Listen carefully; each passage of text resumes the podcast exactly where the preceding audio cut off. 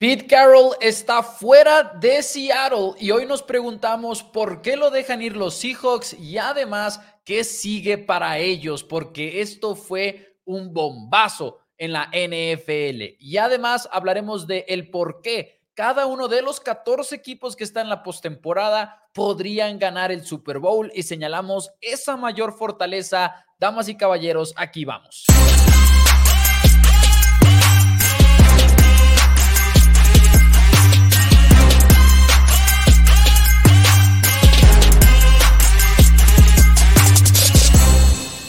Hola a todos y bienvenidos a Four Downs NFL en español. Mi nombre es Mauricio Rodríguez y casi siempre acompañado por mi hermano y coanfitrión Daniel Rodríguez. El día de hoy no está aquí porque, pues bueno, el trabajo le habló y no pudo decir que no, lamentablemente. Así que, pues, eh, no está con nosotros en esta ocasión, pero el día de mañana volverá sobre todo para el tema de los playoffs, que estoy seguro que le hubiera encantado estar en este programa porque, wow Pete Carroll ya no es el head coach de los Seattle Seahawks y creo que esa noticia nos cae de sorpresa y nos deja un poquito en shock a todos. Empiezas a pensarlo y analizarlo un poquito y te empieza a hacer sentido. Y el día de hoy es a lo que quiero llegar, ¿no? ¿Por qué Seattle toma esta decisión? Pero primero lo primero, hablemos de Pete Carroll, porque si alguien te dice que Pete Carroll es uno de los mejores coaches en la historia de la NFL, quizás suene un poquito controversial y empiece todo el debate. No, que este coach y que este coach que ganó tantos anillos, Pete Carroll nunca ganó más de un anillo, Pete Carroll esto, Pete Carroll aquello, y quizás pueda entrar la discusión en ese sentido. Pero si te pones a ver objetivamente toda la historia de la carrera de Pete Carroll y le quitas la etiqueta de NFL y dices, Pete Carroll es uno de los mejores coaches de la historia del fútbol americano. Ahí se vuelve un argumento que para mí es indiscutible, de hecho, porque Pete Carroll, como Jimmy Johnson y como quizás hasta cierto punto Jim Harbaugh, y debe de haber alguien más que en este momento se me está escapando, pero son de los pocos coaches que han sido prácticamente igual de exitosos como lo fueron en el fútbol americano colegial, donde el sistema de competencia es otro, donde el sistema de construir equipos es otro, y en la NFL, donde volvemos a lo mismo. Las cosas son completamente distintas. Pete Carroll no nada más tiene un campeonato de Super Bowl con los Seattle Seahawks, no nada más tiene otra aparición en el Super Bowl, por cierto, la infame jugada de Marshawn Lynch pudo haberle costado un segundo anillo que ahorita podría estar presumiendo en todos sus currículums sino que fue campeón nacional en el fútbol americano colegial eh, con USC, fue cuatro veces campeón del Rose Bowl, tuvo 60% de victorias cuando ve su carrera nada más en, Seahawks, tuvo 14 años entrenando ahí eh, en Seattle y 11 de esos 14 años fueron con marca ganadora para Pete Carroll. Un coach que realmente creo yo se va como posiblemente el mejor en la historia de Seattle y uno de los mejores de todos los tiempos para mí en el fútbol americano. Creo que va a estar en el Salón de la Fama y creo que específicamente en la NFL quizás no le va a alcanzar para estar con esos titanes cuando hablas de quién es el GOAT de GOATs, pero de todas maneras un lugar muy único en mi opinión en la, en la historia de la, de la NFL. Y creo que lo que lo hace específicamente especial a Carroll es que todo lo que hacía en USC, y es algo que él dijo el día de hoy en su rueda de prensa, todo lo que él hizo en USC se lo trajo a la NFL y aquí le funcionó. Y Pete Carroll explicaba hoy en su rueda de prensa que para él eso era uno de los puntos más grandes de orgullo, el decir, lo pude hacer a mi manera. Me dijeron que no iba a funcionar, lo que yo aplicaba en universidad no iba a funcionar en el profesional, pero lo hizo funcionar. Y ves a esos equipos de Seattle y ves a un grupo de jugadores que creía a ciegas en Pete Carroll. Cuando todo el drama de Russell Wilson todos los jugadores parecían estar en el bando de Pete Carroll y es por una razón muy clara. Es un coach genuino, es un coach que realmente ama a sus jugadores, ama al deporte y tiene una pasión envidiable, no nada más por el fútbol americano, pero yo creo que por la vida. A sus 72 años y todos hacíamos chistes de cómo se veía Pete Carroll en la banda, saltando, caminando de un lado a otro, increíblemente enérgico. Eh, ese era Pete Carroll y realmente sí creo que en varios años hizo más con menos. Creo que Seattle no debió haber sido tan bueno este año y en 2022, pero creo que es lo que hace a Pete Carroll Pete Carroll, que hace que su equipo se prenda y su equipo compre las ideas que él les está vendiendo. Hablamos mucho de Dan Campbell últimamente porque está muy de moda y los discursos que da Dan Campbell y cómo esta parte que a, a veces puede parecer cursi realmente es genuina con él Creo que con otro estilo, porque igual y Campbell es mucho más agresivo y más intenso, pero creo que Pete Carroll es como un Dan Campbell antes de Dan Campbell, ¿me explico? O sea, creo que es un coach que nada más con esos discursos realmente podía elevar a su equipo. Y cuando digo discursos, no me refiero nada más a literalmente ese tipo de mensajes que les daba antes de un partido o en el medio tiempo de un partido o lo que sea, sino como que todo el mensaje que hay dentro de la organización de ama a tus compañeros, eh, que el juego sea un juego en familia. Realmente era algo especial. Pete Carroll, increíble que se vaya el día de hoy. Eh, ya escuchando un poquito más de los detalles acerca de, no le quieren llamar un despido, pero la verdad es que prácticamente pues sí lo es, es un despido, porque, y lo digo porque el lunes Pete Carroll dice que él, él planeaba seguir entrenando al equipo de Seahawks y hoy en rueda de prensa explica que la organización quería ya irse en otra dirección y que bueno, él estuvo de acuerdo porque él entendía que igual hiciera lo mejor para esta organización. En otras palabras, como que lo invitaron a retirarse y Pete Carroll dijo que sí, lo cual pues en mi libro se puede considerar un despido, ¿no? No es que se esté retirando, no es que él esté decidiendo irse, ni nada por el estilo. Ahora la pregunta para muchos es, ¿qué sigue? Tanto para Pete Carroll como para los Seahawks. Primero, Carroll. Hoy lo escuchas hablar en su rueda de prensa y con todo y los 72 años, con toda y la edad que tiene y demás, parece que es alguien que está abierto a entrenar, ya sea en fútbol americano colegial o en la NFL. A mí me dio esa impresión y literalmente su frase es, no estoy cansado, estoy emocionado y estoy emocionado por lo que viene, aunque no, sea, aunque no sepa qué es lo que viene. Hubo como que algunos rumores de que igual y podía quedarse dentro de Seahawks, aunque no como head coach.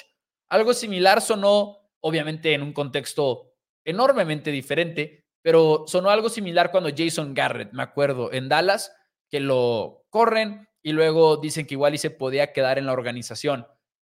Entiendo que las situaciones son distintas, pero al mismo tiempo creo que son iguales en lo siguiente. No sé si, si eso sea la mejor idea de todas, no sé qué tan sano sea que alguien que comandó a un equipo como head coach por muchísimo tiempo Pete Carroll estuvo que desde el 2010, estamos hablando de más de una, estamos hablando de, wow, estamos hablando de décadas, damas y caballos, estamos hablando de una década, más de una década, eh, de 2010 a 2023.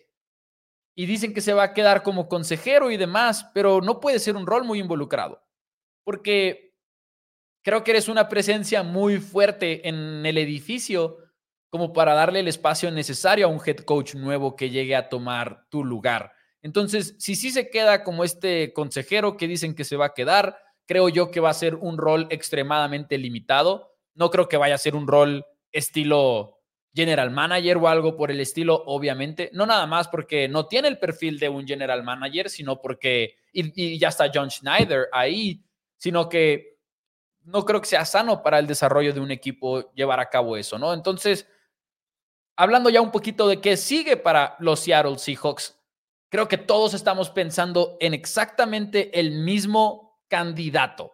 El mismito candidato, todos lo tenemos en nuestra mente y hay reportes que también confirman que va a ser un candidato y es el coordinador defensivo Dan Quinn.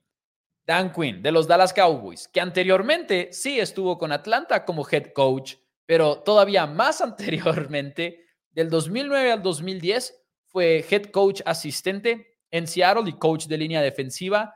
Y luego de 2013 a 2014, igual y no el arquitecto tal cual de la Legion of Boom, pero una de las piezas centrales de esa secundaria, porque Dan Quinn fue coordinador defensivo en 2013 y 2014, eh, comandando una de esas defensivas. Obviamente hay más o menos de la escuela de Goose Bradley, todo eso, pero Dan Quinn tendría mucho sentido, en mi opinión, para Seattle. Creo que todos lo tenemos en mente, ¿no? Sí, entiendo que lo de Atlanta fue muy raro para Dan Quinn y que llegó al Super Bowl y que muchos nada más le quieren dar el mérito a Kyle Shanahan porque era quien entrenaba esa ofensiva de Matt Ryan cuando Matt Ryan fue MVP. Y entiendo que Dan Quinn igual y dejó ir esa ventaja de 28-3 en un Super Bowl y es un delito imperdonable en pocas palabras. Pero también es cierto lo siguiente, Dan Quinn llegó en 2021 a Dallas no nada más a comandar una muy buena defensiva, sino a recuperar una defensiva que había sido históricamente mala en 2020. Porque al principio, cuando Mike McCarthy llegó a los Cowboys, trajo a Mike Nolan como coordinador defensivo y eso fue un fracaso total al nivel de que los jugadores se quejaban al final de la temporada de que era una defensiva muy complicada de entender. Y desde entonces Dallas ha tenido una de las mejores unidades en la liga gracias a Dan Quinn. Algunos dirán, pues también gracias a que tiene a Micah Parsons, ¿no? Que es uno de los mejores defensivos en la NFL y tiene a Trevon Diggs y tiene a DeMarcus Lawrence y muchos querrán sugerir que es talento nada más lo que sostiene a esta defensiva de los Cowboys, pero en realidad creo que lo ves de cerca Dan Quinn fue el que decidió cambiar de posición a Micah porque Micah iba a ser un linebacker originalmente para Dallas y él lo convierte en un ala defensiva. Él tiene además un esquema de híbridos en los que la línea entre un safety y un linebacker es muy borrosa y eso también puede atraer a muchas ofensivas, a muchos equipos, perdón, que están intentando lidiar con ofensivas modernas en las que una ala cerrada es como un receptor y un receptor puede ir en la posición de corredor y le van a dar la bola. Eh, Dan Quinn puede ser esa persona que contrarreste, vaya, muchos de esos efectos. Así que creo que va a recibir muchísima atención y específicamente creo que Seattle hace demasiado sentido para Dan Quinn y Dan Quinn hace demasiado sentido eh, para Seattle. Yo ahorita es como que el candidato directo que colocaría en, en, mi lista de, de, vacantes actualmente en la NFL. Ayer hablamos mucho más de todas las vacantes de la liga, por cierto, por si quieren ir al canal y revisar más o menos eh, e, ese programa en el cual Dani y yo estuvimos platicando como por casi una hora de las vacantes, estuvimos platicando de, obviamente, el tema de Mike Rabel, estuvimos hablando de todo eso por si lo quieren revisar. El día de ayer nos entramos mucho más a fondo, pero no sabíamos ayer lo que hoy sabemos de, de Pete Carroll, que es simple y sencillamente increíble y sorprendente. Y lo más loco de todo es que no es lo más loco que escuchamos el día de hoy acerca de los coaches, porque para los que sean aficionados del fútbol americano colegial, Nick Saban de Alabama, quien fue seis veces campeón nacional con Alabama y además tiene otro campeonato nacional con LSU, se retira de la NFL. También se retira, de hecho, 72 años, eh, los dos coaches con la misma edad, porque, pues bueno, eso sí que es una coincidencia quizás, pero al mismo tiempo quizás no lo es tanto, ¿no? 72 años igual y ya es una edad a la que ya no estás quizás entrenando muy a futuro. Que igual y antes de pasar a los comentarios, déjenme digo esto acerca de, Pete Carroll y Seattle. Volteas a ver a este equipo y volteas a ver a este coach. Y tu proyecto tiene que ser siempre de 3 a 5 años. Un proyecto de un equipo de NFL. Si tú eres Seattle y ves que en los últimos tres años Carroll se ha ido 25-27 y que la defensiva no le ha ido tan bien y que no se le ve un futuro tal cual y lo mismo con la ofensiva. Gino Smith y Drew Locke sí tuvieron sus momentos esta temporada, pero no es una ofensiva en la que digas el próximo año van a ser muy buenos o en dos años van a ser geniales. En realidad, no. Te atas a alguien de esa edad pensando en el futuro, le apuestas a que Pete Carroll a los 75 años de edad esté madurando un proyecto calibre contendiente de Super Bowl? Probablemente no. Y compartieron esta frase, déjenme se las leo, de nada más y nada menos que Bill Walsh. ¿Ok? Bill Walsh, uno de los mejores de todos los tiempos, creador de la ofensiva West Coast, campeón con San Francisco, Joe Montana, Steve Young, todos ellos, ¿no? Y hubo este excelente tweet de alguien, eh, que de hecho es una foto de un artículo. Déjenme ver si encuentro exactamente quién fue el que lo escribió. Creo que es de, de parte, ok, esta frase la escribió en realidad el general manager de los Red Sox en 2011, Epstein, cuando renunció de su puesto de general manager y escribió lo siguiente en un, en un periódico de Boston, que es, la leyenda de fútbol americano Bill Walsh solía decir que coaches y ejecutivos deberían de buscar un cambio después de 10 años con el mismo equipo. La teoría es que tanto lo individual como el, tanto el individual como el individuo, perdón, como la organización se benefician de un cambio después de tanto tiempo juntos. El ejecutivo ahora sí que consigue renacer y una energía que le da un nuevo reto y la organización consigue una perspectiva fresca y la oportunidad de un verdadero cambio que viene con nuevo liderazgo.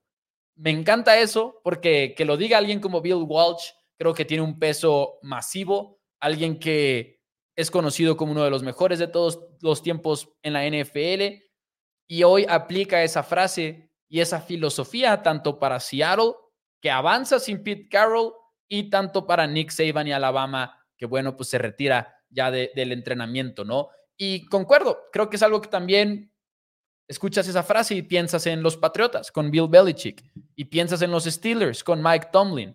Yo siempre he sido muy defensor de Tomlin eh, porque siempre he dicho, sí tiene otro nivel, ¿no? Pero al mismo tiempo me queda muy claro que una organización se puede beneficiar de ese tipo de cambios y, creo que igual y por eso esos equipos lo podrían llegar a considerar. Ha sido una, entre comillas, agencia libre o un carrusel o como le quieran llamar, de cocheo este año en el fútbol americano. La verdad, genial. Creo, creo que no había sido tan entretenido en muchos años. El hecho de que ahorita Jim Harbaugh, Belichick, eh, Pete Carroll incluso de alguna manera ahora, todos sean parte de esta conversación, más aparte de los coordinadores jóvenes de los que platicamos el día de ayer, simple y sencillamente te pone la mesa para una temporada baja muy, pero muy divertida. Ahora sí, una disculpa por arrancarme de esa manera y no leer los comentarios antes, pero ahora sí ya los voy a leer. La verdad es que este tema tenía demasiados pensamientos que quería presentar el día de hoy. Vamos a ver qué, qué pasa por acá. Eh, dice, Eliu, me sorprendió mucho lo de Nick Saban y creo que ahí sí estamos todos igual.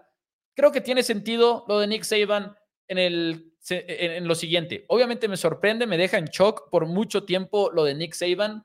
Todavía no puedo creer que el próximo año cuando veamos fútbol americano colegial no veamos a Nick Saban entrenando a Alabama.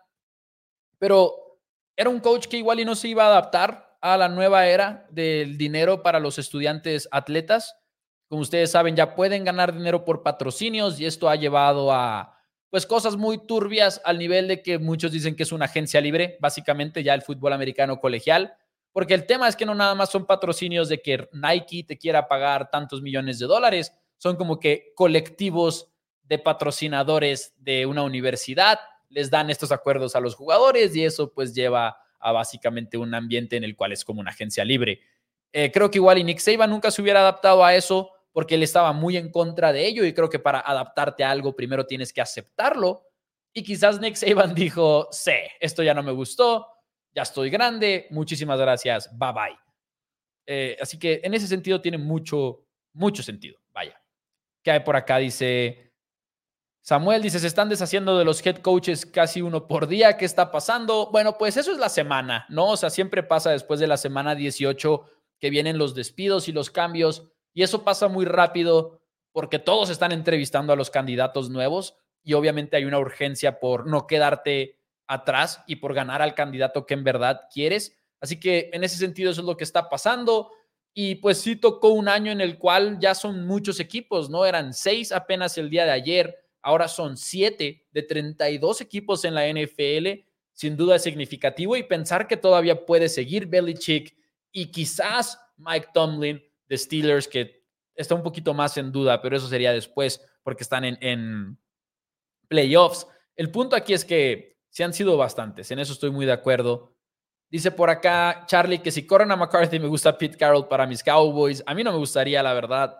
Eh, no más que Mike McCarthy en este momento.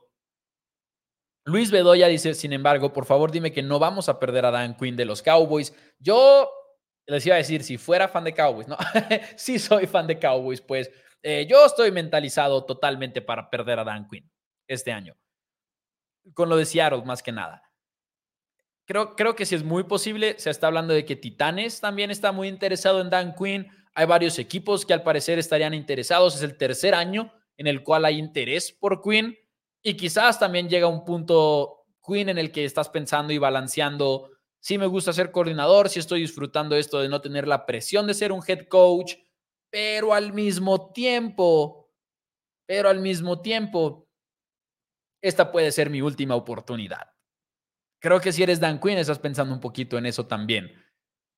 La esperanza, creo yo, para los fans de Cowboys que no quieran ver irse a Dan Quinn es que hay demasiados candidatos. Que estamos hablando de Harbaugh, estamos hablando de Belichick, estamos hablando de todas estas personas que probablemente, Belichick yo sé que es con un asterisco porque no sabemos todavía qué va a pasar con él, pero sí es un ciclo de coaches que tiene demasiados personajes de renombre, tanto antiguos head coaches o no antiguos, antiguos, sino personas que ya fueron head coaches y los típicos candidatos que vienen de abajo, ¿no?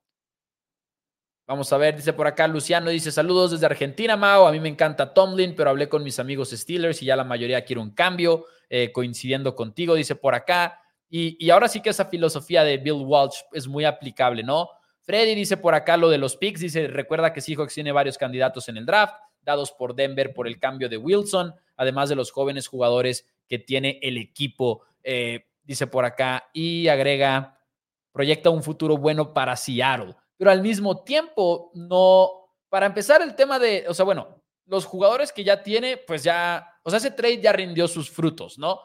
No, no es que tengan muchas selecciones en el draft precisamente para 2024, pero sí tienen varios de esos jugadores, como lo menciona eh, Freddy. Sin embargo, precisamente creo que es como que un roster muy joven en el cual necesitas a alguien cuyo futuro no se vea incierto en tres años. Y el futuro de Pete Carroll se vería incierto nada más por la pura edad. Entonces, con todo y ese buen futuro, estoy de acuerdo con Freddy que lo tienen. Eh, tienes que tener como que este proyecto ya igual y un poquito más refrescado. Dice Octavio que la organización de Seattle conoce. Eh, ay, caray, se me movió el comentario, de hecho. Dice: conoce la forma de trabajar de Dan Quinn y es correcto. Saludos también a Marco Antonio Esparza, que ahorita decía lo de, lo de Pete Carroll más temprano en el programa el día de hoy. Dice por acá Leonardo que aunque no puedo comentar en todos los programas, no me pierdo las cinco excelentes transmisiones. Go Niners. Leonardo, me gustó tu comentario hasta, hasta el mero final. Lo, del final lo pudiste haber omitido, era, no era necesario. No, no se crean. Eh, saludos a Leonardo, muchísimas gracias por ver el programa. Y María Alejandra dice, ¿por qué? ¿Por qué? ¿Por qué Pete? Inicia una nueva era, todos algún día seremos despedidos por muy eficientes que fuimos. Se cierra un ciclo, dice por acá. Así que ahí lo tienen. Ahí está todo el contexto de lo de Pete Carroll, damas y caballeros, de lo de Nick Saban. Con esto podemos darle cerrojazo al tema del cocheo. Y repito, si ustedes quieren aprender un poquito más acerca de las actuales vacantes de la NFL, quiénes son candidatos, algunas opiniones de cuáles son las mejores vacantes y demás, está el programa del día de ayer en el cual pues todavía no teníamos la información de Pete Carroll, pero de todas maneras nos adentramos muy a fondo en ese tema, Dan y yo, en el programa del día, pues hoy es miércoles, el día martes. Así que ahí lo pueden encontrar en el canal. Y por cierto, los invito como siempre a que le den like a este video antes de continuar. Recuerden que cada pulgar hacia arriba pone este programa enfrente de más y más aficionados de la NFL. Y si lo están disfrutando, en realidad les toma medio segundo picarle a ese botón y me ayudan bastante y le ayudan a Dani también. Ahora pasemos al siguiente tema y es uno que no voy a entrar muy a fondo en cada uno de estos equipos, pero voy a dar un punto y mañana tenemos los pronósticos. Mañana es cuando por fin tenemos los pronósticos, Dani y yo, de esta ronda, super ronda de comodines. Pero un motivo por el cual cada equipo de los 14 que están en postemporada, porque ya son 14 con el tema de el tercer comodín, ¿no? Desde hace unos años, ¿por qué cada equipo puede ganar el Super Bowl? Ojo, no porque van a ganar el Super Bowl, no un pronóstico de que van a hacerlo, pero la fortaleza que puede llevarlos a levantar el trofeo Lombardi al final o a mediados de febrero. Así que eso vamos, va a ser lo que vamos a hacer ahorita en un momentito, después de que ustedes me den un segundo para dar un trago de agua, porque, porque Dani me dejó solo y ahorita ando, ando, ando, pues tengo que, tengo que tomar agua, vaya, en otras palabras. No se crean, Dani no me dejó solo, nada más, pues el trabajo, ¿ah? Dice Eric por acá, Bravel será muy solicitado en los equipos sin head coach. Y estoy de acuerdo, lo hizo bien en Tennessee, en mi opinión. No me gustó ese despido, por cierto. Y no encaja en la descripción de lo de Bill Walsh, porque Mike Rabel no duró esa década ni nada por el estilo, pero bueno. Ahí les va, damas y caballeros. Empezamos con. Empezamos del peor al mejor, creo yo. Empecemos del, mejor del peor al mejor de cada lado. Y vámonos con la americana, con el más difícil. Vamos a entrar en dificultad tremenda de inmediato. ¿Por qué Steelers puede ganar el Super Bowl, el séptimo sembrado de la conferencia americana? Mike Tomlin lo hizo de nuevo. No nada más tuvo un año ganador, sino que se coló a playoffs. Y esto es difícil. Esto no es una fácil, ¿eh? ¿Por qué los Steelers podrían ganar el Super Bowl?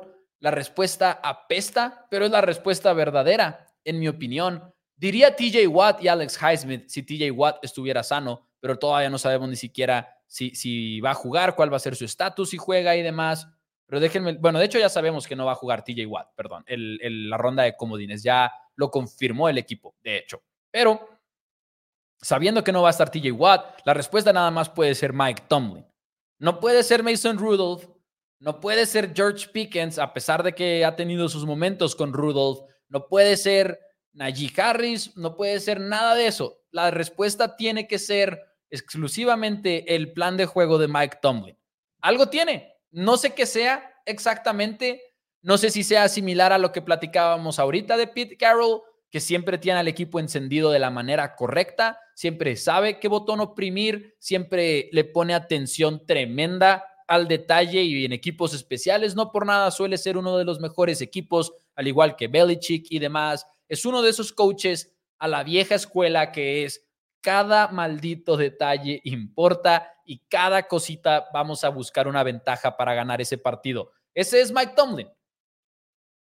Y si ustedes me dicen del 1 al 10, ¿qué tan sorprendido estaría si tumban al equipo de los Bills de Buffalo? No puedo irme con una puntuación muy alta, probablemente diría un 7, porque sí, Bills debería de ganar ese juego, es el mejor equipo, tiene la mejor ofensiva, tiene una buena defensiva, ¿qué debería de frenar a Steelers? pero Mike Tomlin es Mike Tomlin y si algo sabe hacer es dar sorpresas. El tema es dar tantas sorpresas seguidas en la postemporada, eh, pero él es mi respuesta, damas y caballeros, para esta pregunta. Número 6. Son los Delfines de Miami. Lesionados a más no poder. ¿Por qué deberíamos de creer en Miami si son un equipo tan golpeado a estas alturas? Para mí sigue siendo la ofensiva. Porque muchas de las lesiones que más duelen, en mi opinión, para Dolphins son del lado de Big Fangio, del lado de la defensiva. Eh, Sabian Howard, los cazacabezas que ya no van a volver, ¿no? Eh, un Andrew Van Ginkel que no va a jugar, un Bradley Chubb que no va a jugar, obviamente. Jalen Phillips, si nos remontamos a noviembre, ha perdido demasiadas piezas esta defensiva de Miami. Pero si Tyreek Hill y Jalen Waddle llegan a sanar, sobre todo para lo que sería la ronda divisional, para lo que sería la final de conferencia y el Super Bowl, todavía creo en Mike McDaniel y compañía. Todavía creo que este equipo podría llegar lejos en ese sentido. Es una ofensiva muy peculiar en el sentido en el cual no es que nada más tengan un buen esquema y no es que nada más Tua Tango Bailoa pueda encontrar a Tyreek Hill, es que es una velocidad de élite. Es lo mismo que hemos mencionado toda la temporada, pero es algo que ningún otro equipo replica en la NFL. Es Miami y Miami nada más los que pueden jugar a este ritmo y a esta velocidad en los que una ruta de poste la pueden correr casi tan rápido como un slant, que es una ruta mucho más corta, en pocas palabras. Así que Tyreek Hill, Jalen Waddle, Tua, toda la ofensiva de Mike McDaniel para mí es el motivo por el cual podrían llegar a ganar el Super Bowl. Número 5, los Cleveland Browns. ¿Por qué Cleveland podría ganar el Super Bowl? Y aquí voy a hacer un poquito de trampa, damas y caballeros, porque voy a básicamente dar dos. En varias de estas voy a dar dos. No, no, no me limité a nada más una respuesta por cada equipo, pero obviamente con Cleveland tienes que empezar en la defensiva. Es una defensiva con números históricos.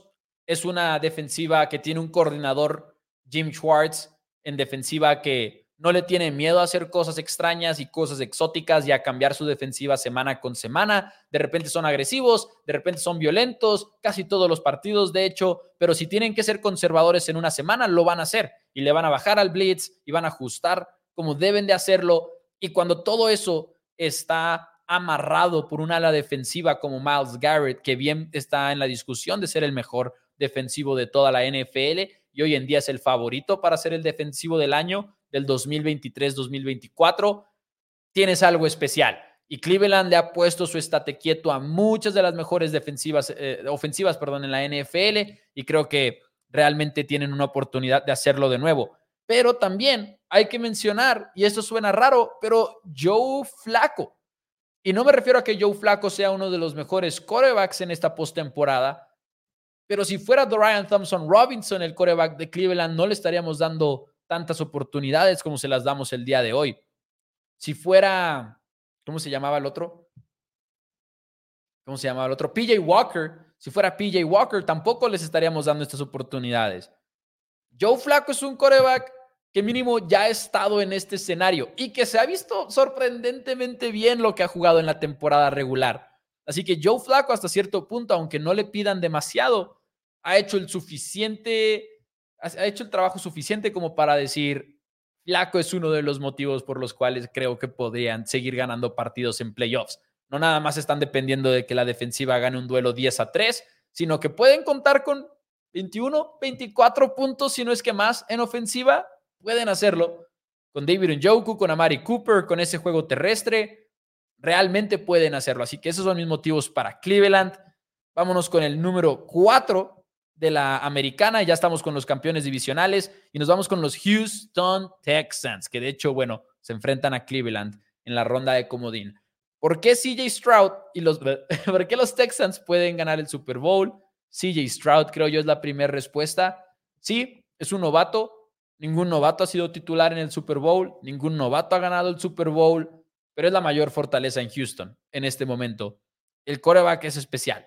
Y algo que hemos comentado aquí en el programa anteriormente es que si bien un año es muy poco para determinar si un coreback va a ser realmente un coreback franquicia o no en la NFL, nadie se acerca tanto como CJ Stroud a hacerte creer que sí, 100% CJ Stroud lo va a hacer muy bien.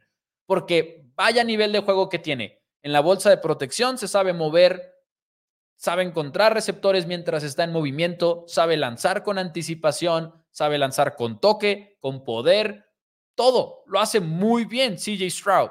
¿Se equivoca a veces como novato? Claro, es un coreback novato al final de cuentas y es lo que te podría costar. Pero en realidad, entre más veo a CJ Stroud jugar, más estoy convencido de que tiene un gran futuro en la NFL. Y sí creo que va a haber un cambio de mentalidad, por cierto, en Houston. Bobby Slowick, el coordinador ofensivo, que de hecho ya está recibiendo entrevistas de head coach, es un coach que ha sido, es joven y todo eso, y ha ido aprendiendo poco a poco y quizás en esta ronda de comodines lo veamos mucho más agresivo, pero ha sido muy conservador en muchas situaciones. Muchas veces es, corro el balón en primera, corro el balón en segunda y lanzo el balón. De hecho, es creo que el tercer play caller que más veces ha realizado esa secuencia de decir corro, corro, lanzo, que los datos dicen que esa no es una filosofía que te da para ganar en la NFL de hoy. Tienes que lanzar el balón en primer y segundo down también. O sea, bueno, no que sea pase, pase, pase, pero empezar varias series con pase, eh, tener segunda y diez con pase, o sea, ese tipo de cosas. Y él nomás quiere llegar a tercera y corto para intentar convertir en tercer down y los datos dicen que no es una manera correcta de hacerlo bien en la NFL. El punto aquí es que si tú eres Houston y vas a la ronda de comodines, le tienes que dar mucho más bola a CJ Stroud. Y adicionalmente también mencionaría la presión al coreback, la línea defensiva, incluyendo a Will Anderson, creo que ha sido una de las unidades más subestimadas de toda la NFL en enero, o rumbo a enero más bien. El tercero son los Kansas City Chiefs. Y ustedes saben exactamente lo que voy a decir, no les tengo que decir, pero es Andy Reid y es Patrick Mahomes. Y esta misma dupla no se ha visto exactamente bien en diciembre, no se ha visto exactamente bien en noviembre, octubre, ni siquiera septiembre. Pero es Andy Reid y Patrick Mahomes.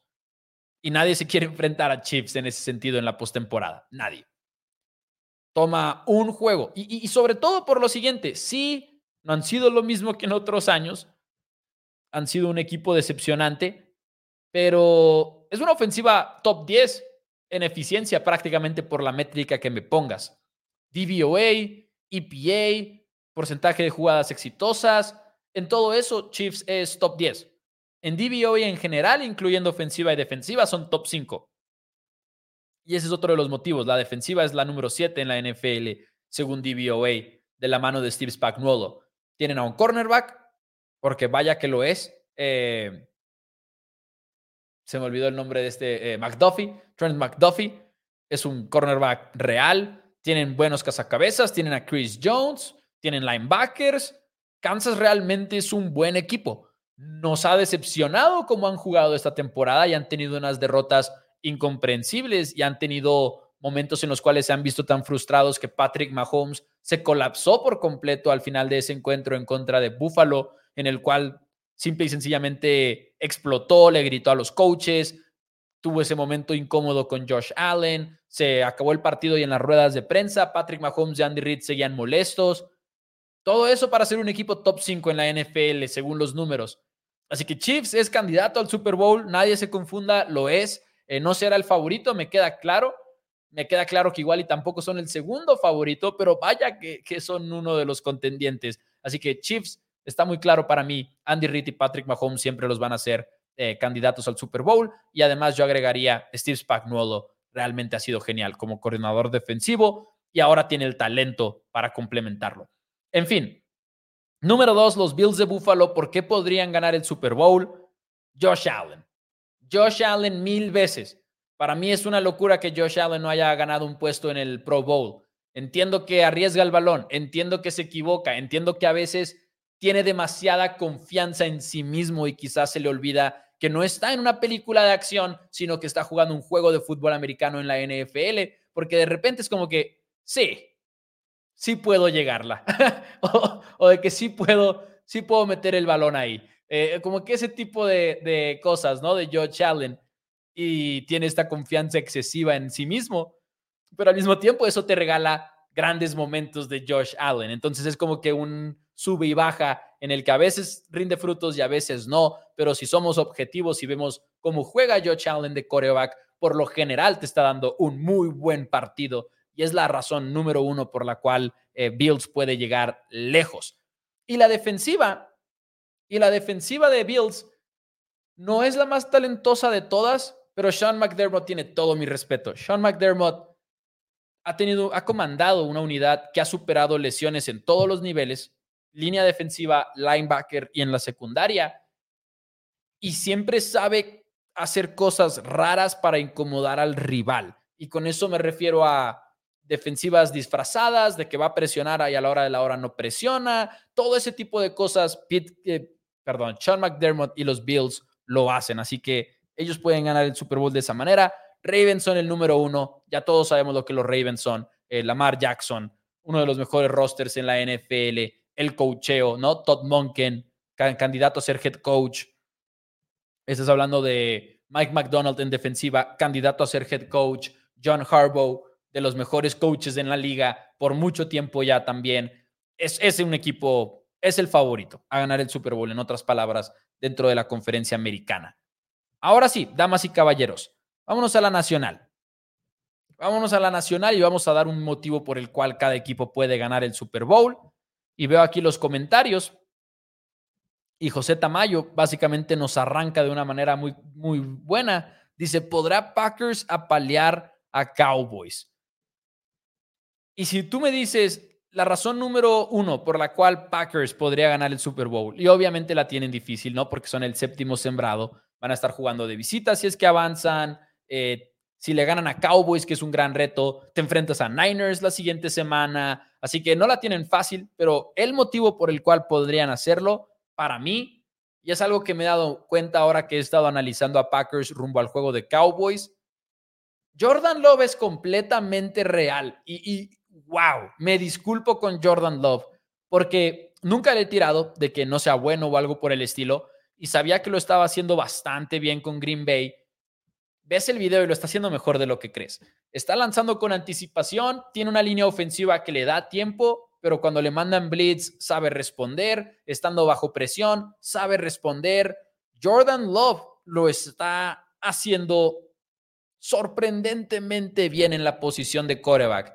Me parece que desde la semana 12 o algo por el estilo, el otro día lo vi en Twitter, es el tercer mejor quarterback en calificación de Pro Football Focus. Ves las eficiencias de este equipo y es uno de los mejores en la liga en la temporada. Es top 5 en, muchos, en muchas estadísticas, es top 10 en las que no es top 5.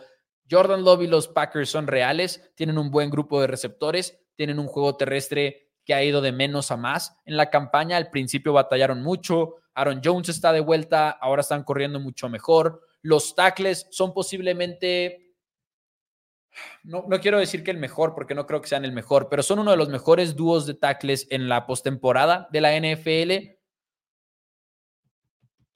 Jordan Love. Jordan Love para mí es la razón principal por la cual Green Bay podría llegar lejos. Eh, platicaba con alguien del trabajo en ADC Sports, un compañero que cubre a los Packers, Wendell Ferreira, y me hizo un comentario que me dejó sorprendido y ves el video y me hace sentido que dice, a comparación de Jordan, de Aaron Rodgers 2022, Jordan Love ha sido una mejora en 2023. Ojo, no que sea mejor que Jordan Love en general, pero Jordan Love 2023 contra Aaron Rodgers 2022, Jordan Love, 10 de 10 veces, sin lugar a dudas. Así que esa es la razón por la cual pueden llegar lejos. Si nos vamos al número 6 con los Rams de Los Ángeles, creo que es similar a la de Kansas City, en la cual voy a señalar nada más la dupla que tienen de coreback y head coach. Matthew Stafford, Sean McVay. El otro día lo dije aquí en Four Downs. Para mí puede ser el argumento de que Matthew Stafford es el segundo mejor coreback en la conferencia nacional, encima de Brock Purdy, que sí sé que tiene los grandes números, sé que por gran parte de la temporada fue candidato favorito al MVP y todo eso, pero si hablamos de evaluación individual, cómo juega la posición de coreback, en la nacional yo pongo a Dak Prescott, que creo que va a terminar como el segundo lugar en la votación del MVP, y Matthew Stafford en la, en la posición número dos.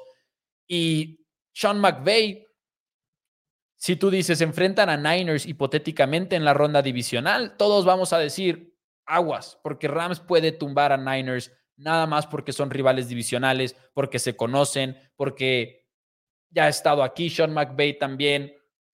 Así que creo que realmente, y, además tiene las armas, ¿no? Puka, tiene a Cooper Cup, tiene a Kyrie Williams, que ha realmente alimentado a esa ofensiva, porque cuando le abres el juego terrestre a Los Ángeles es cuando mejor juegan fútbol americano Así que realmente Rams podría llegar lejos y creo que es uno de los caballos negros que van a ser más apoyados en esta postemporada por el público de la NFL y creo que es por esos personajes que tienen, ¿no?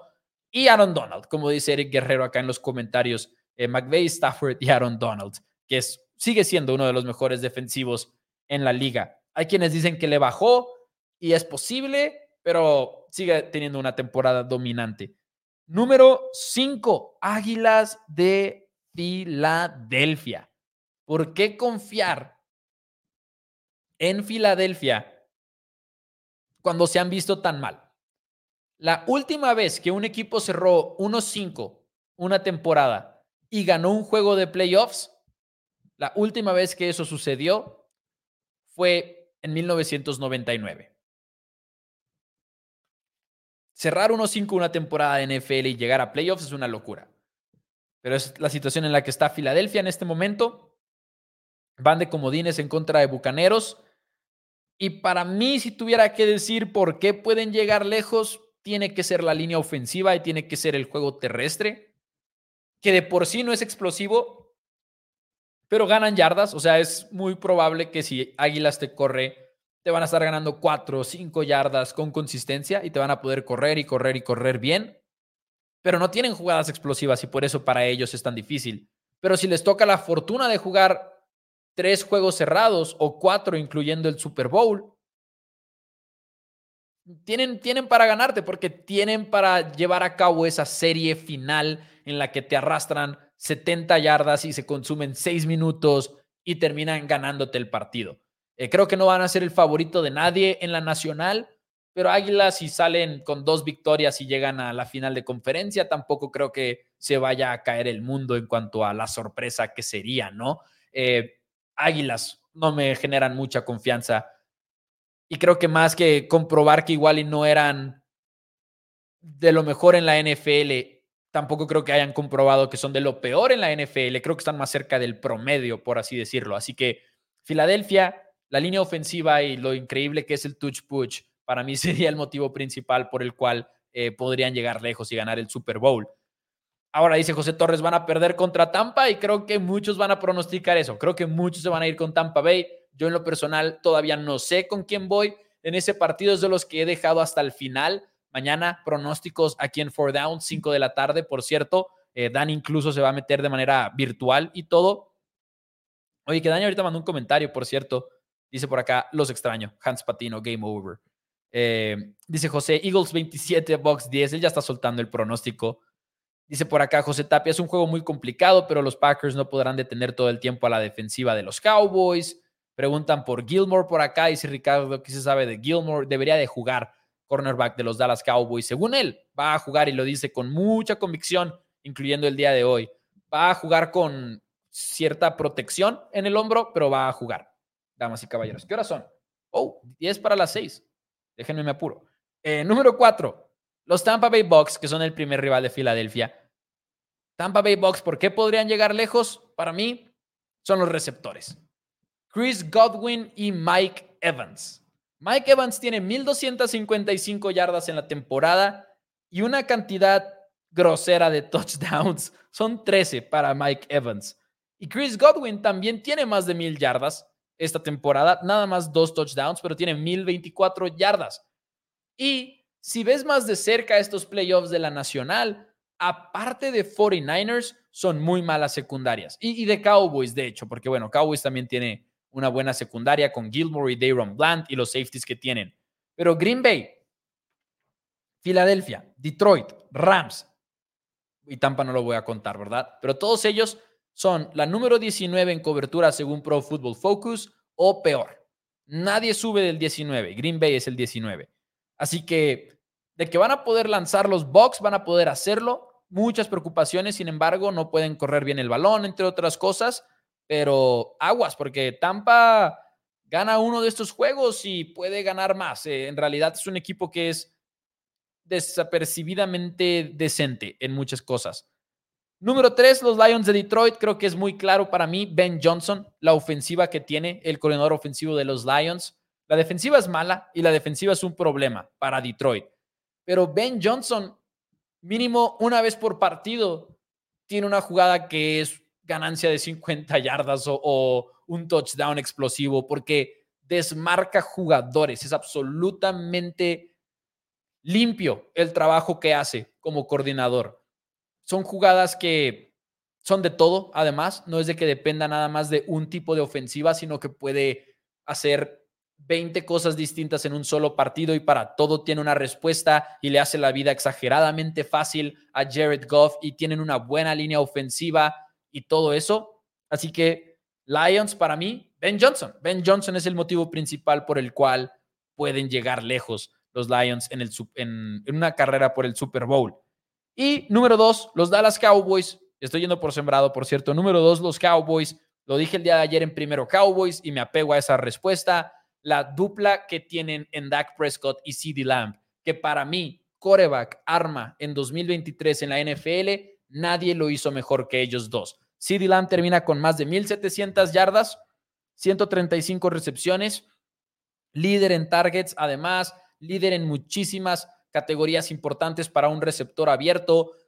Cowboys ha encontrado la manera de, no importa si le pones cobertura doble, no importa si le pones cobertura de zona, cobertura personal, que cobertura personal es una muy mala idea, pregúntenle a los Lions, pero CD Lamb va a desmarcarse y Dak Prescott le va a poder dar el balón a CeeDee Lamb. No importa cuál sea la situación. Y el tener ese tipo de arma en una ofensiva en playoffs es clave. Y ustedes lo saben. ¿Cuántos de estos equipos que llegan al Super Bowl no lo hacen por medio de un jugador estrella? Y creo que Dak Prescott y CeeDee Lamb son exactamente eso para los Dallas Cowboys. Para mí, esa es la razón principal por la cual Dallas puede ganar el Super Bowl. Dak Prescott y CeeDee Lamb. Número uno, los 49ers y los actuales favoritos en el mundo de las apuestas, con todo y que Ravens le ganó a 49ers en grande, 49ers sigue siendo el favorito en las apuestas. Es una ofensiva exageradamente eficiente.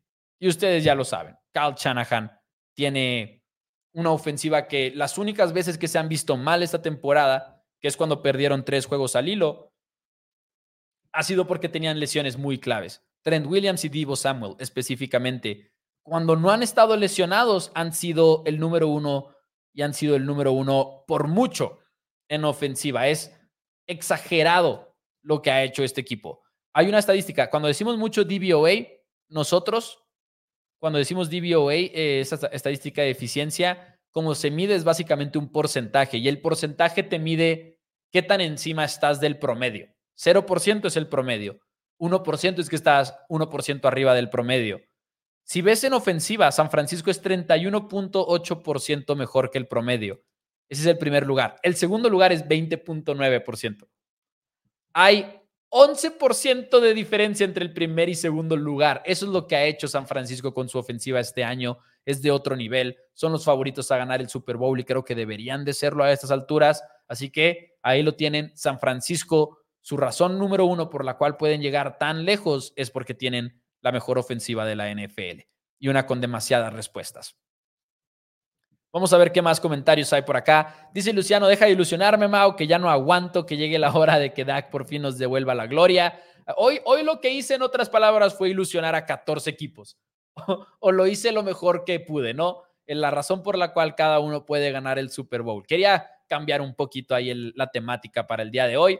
Eh, dice por acá José Torres, Cowboys juegan la final con Rams y nos vemos el Super Bowl. Dice José Tamayo que pierde Cowboys 30-29. Edgar dice que se le hace que Dak se achique y que espera que calle bocas. Dice San Francisco se enfrenta a Rams y queda fuera, dice José Torres. Así que es, es la postemporada, todo tipo de opiniones. Por eso nos encanta la NFL.